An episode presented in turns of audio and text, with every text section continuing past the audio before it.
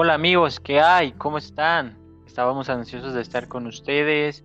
Hoy estamos de vuelta amigos, estamos contentos de estar con ustedes de nuevo, estar llevándoles una nueva palabra de Dios. Y pues esta, esta nueva tema, este, nueva, este nuevo podcast va a ser, se va a llamar Creación.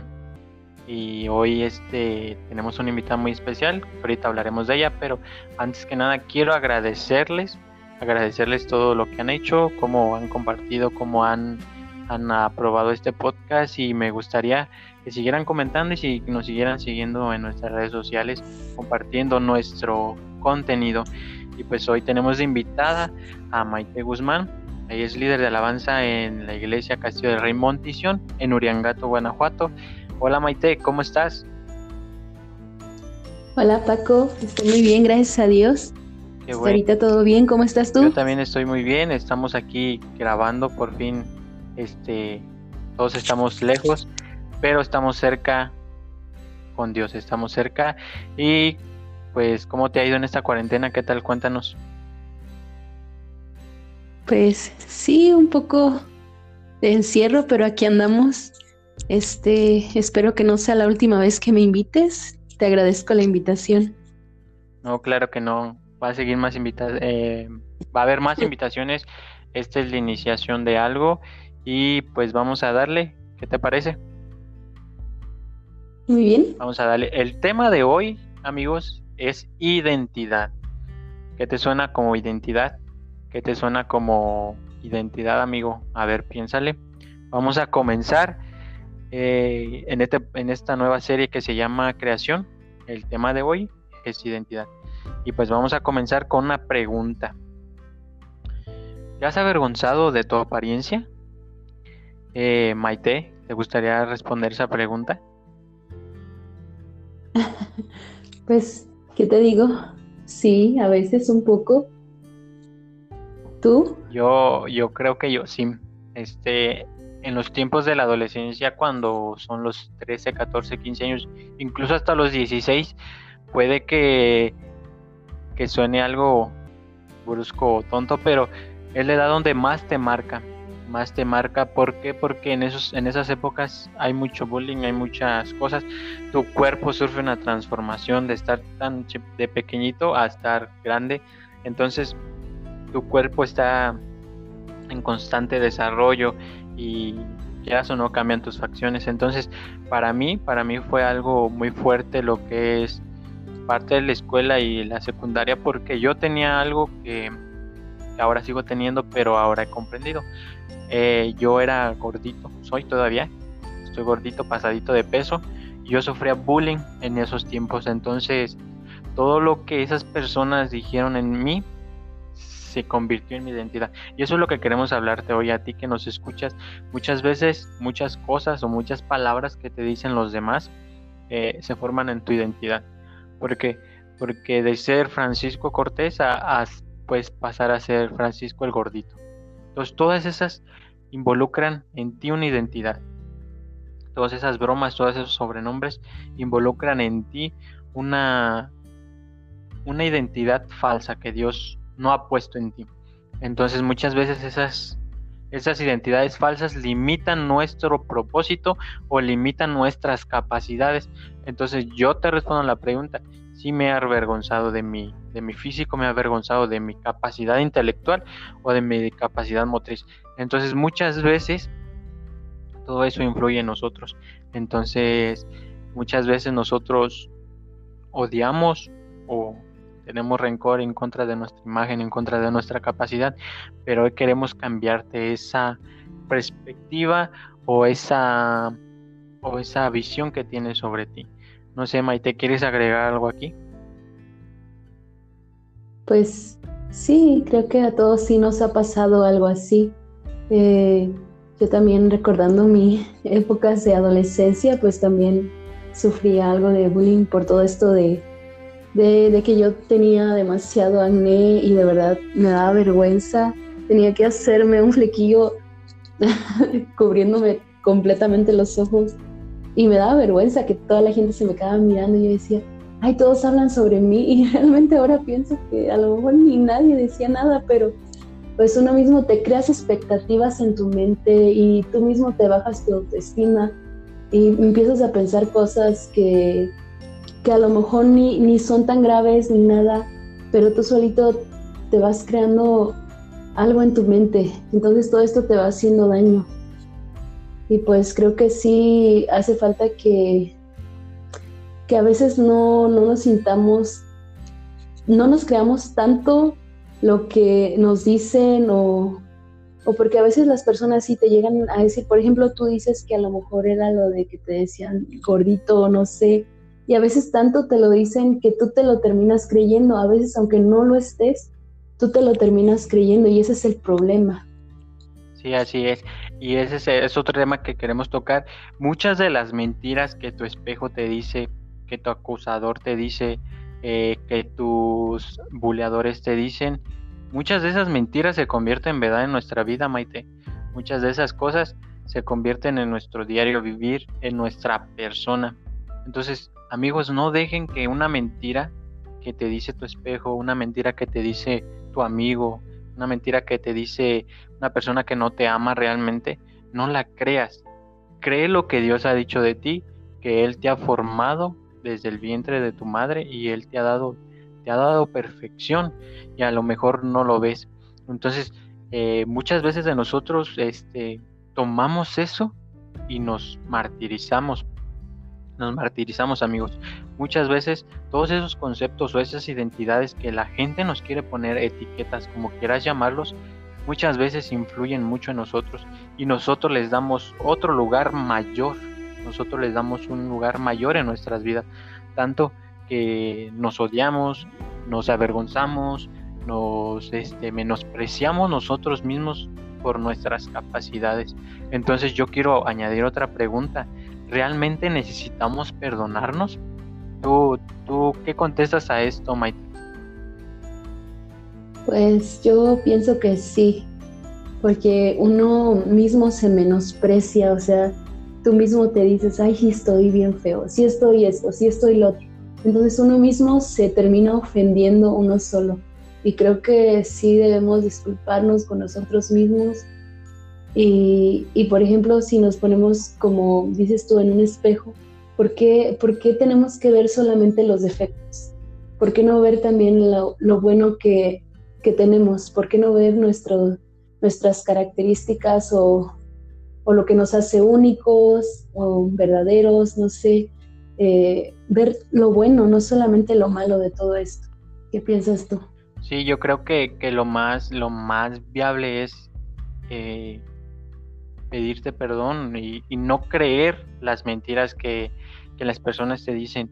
Pedir, pedir perdón porque a lo mejor la, la, audiencia no lo entiende, pero pedirte perdón porque muchas veces los principales que nos hacemos daño somos nosotros, porque las personas cumplen con decirte lo que, lo que ellos ven o los defectos que, que ven en ti, pero tú decides si tomar eso o no.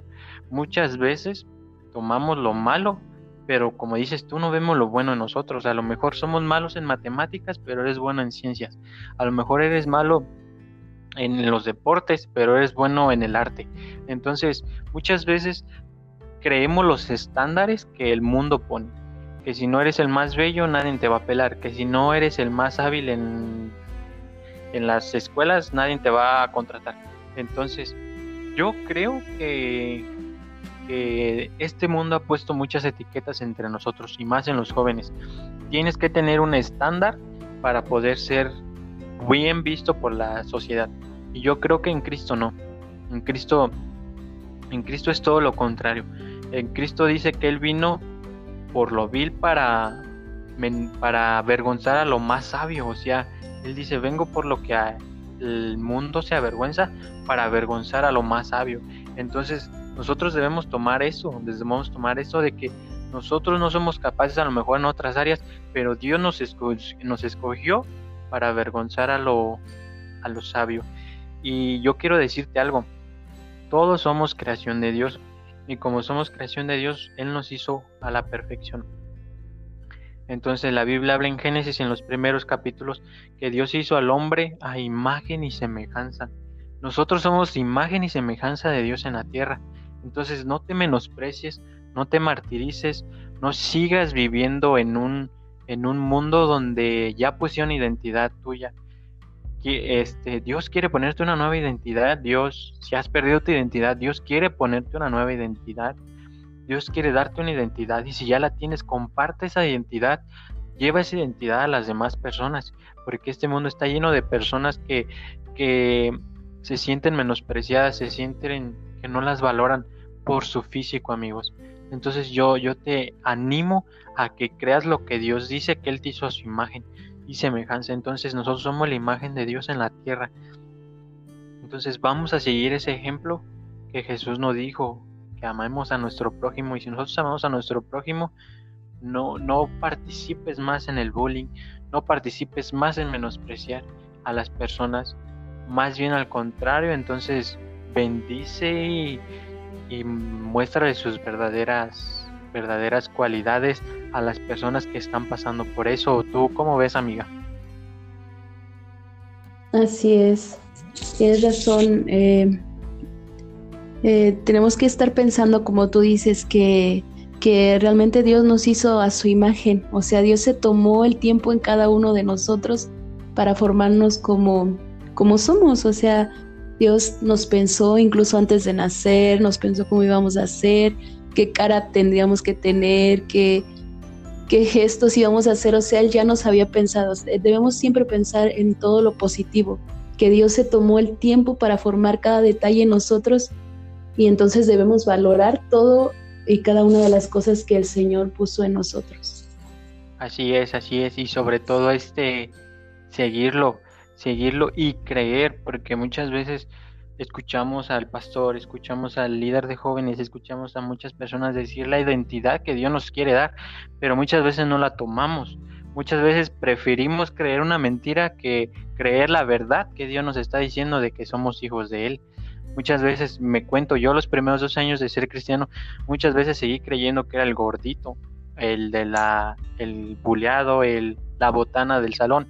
Entonces, no, Dios nos trajo a, a ser hijos de Dios, a ser creación de Dios y a, hacer, a traernos una nueva vida y en esa nueva vida ya que ya no hay eh, eh, etiquetas. Entonces, amigo, no te dejes guiar por los estándares de este mundo. No te dejes guiar por lo que el mundo dice de ti.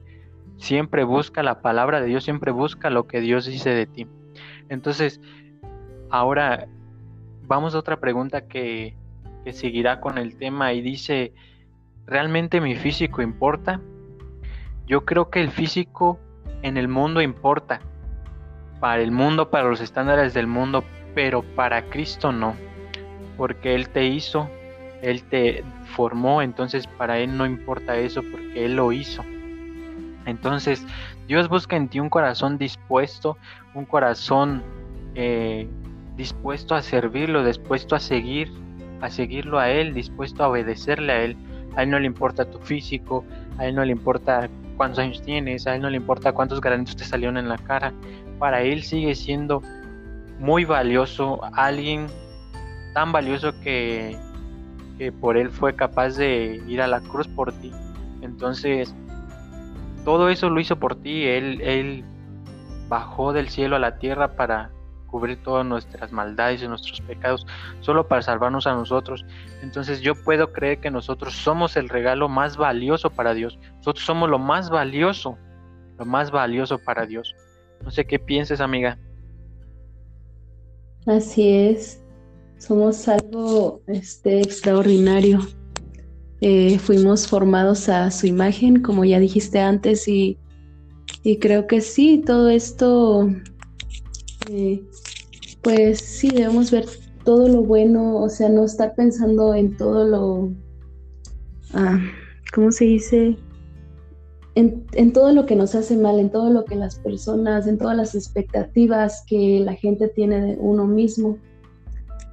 Eh, y uno eh, hablar con otras personas, igual hacerle ver sus virtudes, no solo también lo malo, porque a veces uno sin querer, este, pues destroza los sentimientos de otras personas y eso también, pues, eh, no está tan bien. Entonces hay que, ah, pues hay que ver lo bueno de cada uno, de que, de que el Señor te hizo así porque Él así te vio hermoso. Entonces yo eso es lo que pienso, que si Dios te hizo así, entonces debemos amarnos tal cual somos.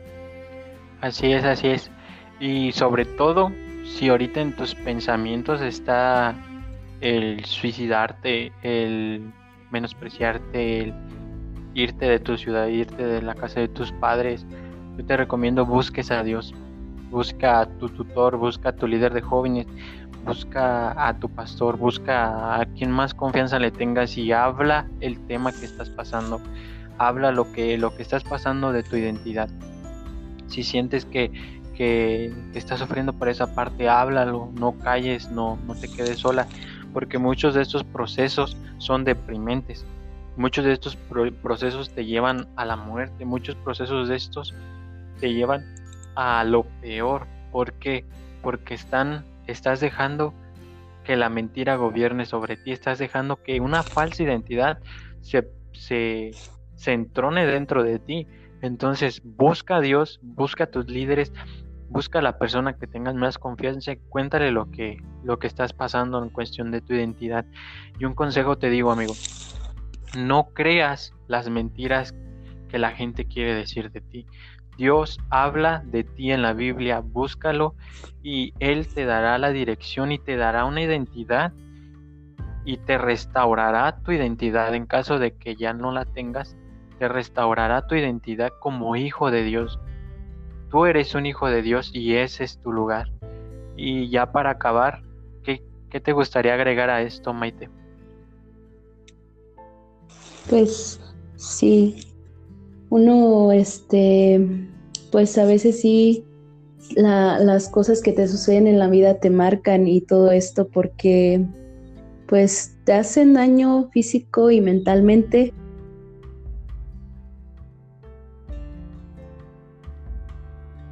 Sí, bueno, entonces busquemos más a Dios amigos y yo les recomiendo que, que sigan avanzando, que que sigan creyendo en Dios y deja que tu identidad te la ponga Dios, no que el mundo te ponga esa identidad. Entonces vamos a, a cerrar este podcast diciéndote, no creas lo que el espejo te dice, cree lo que Dios ha escrito en las escrituras sobre ti, cree en lo que Dios hizo en la cruz por ti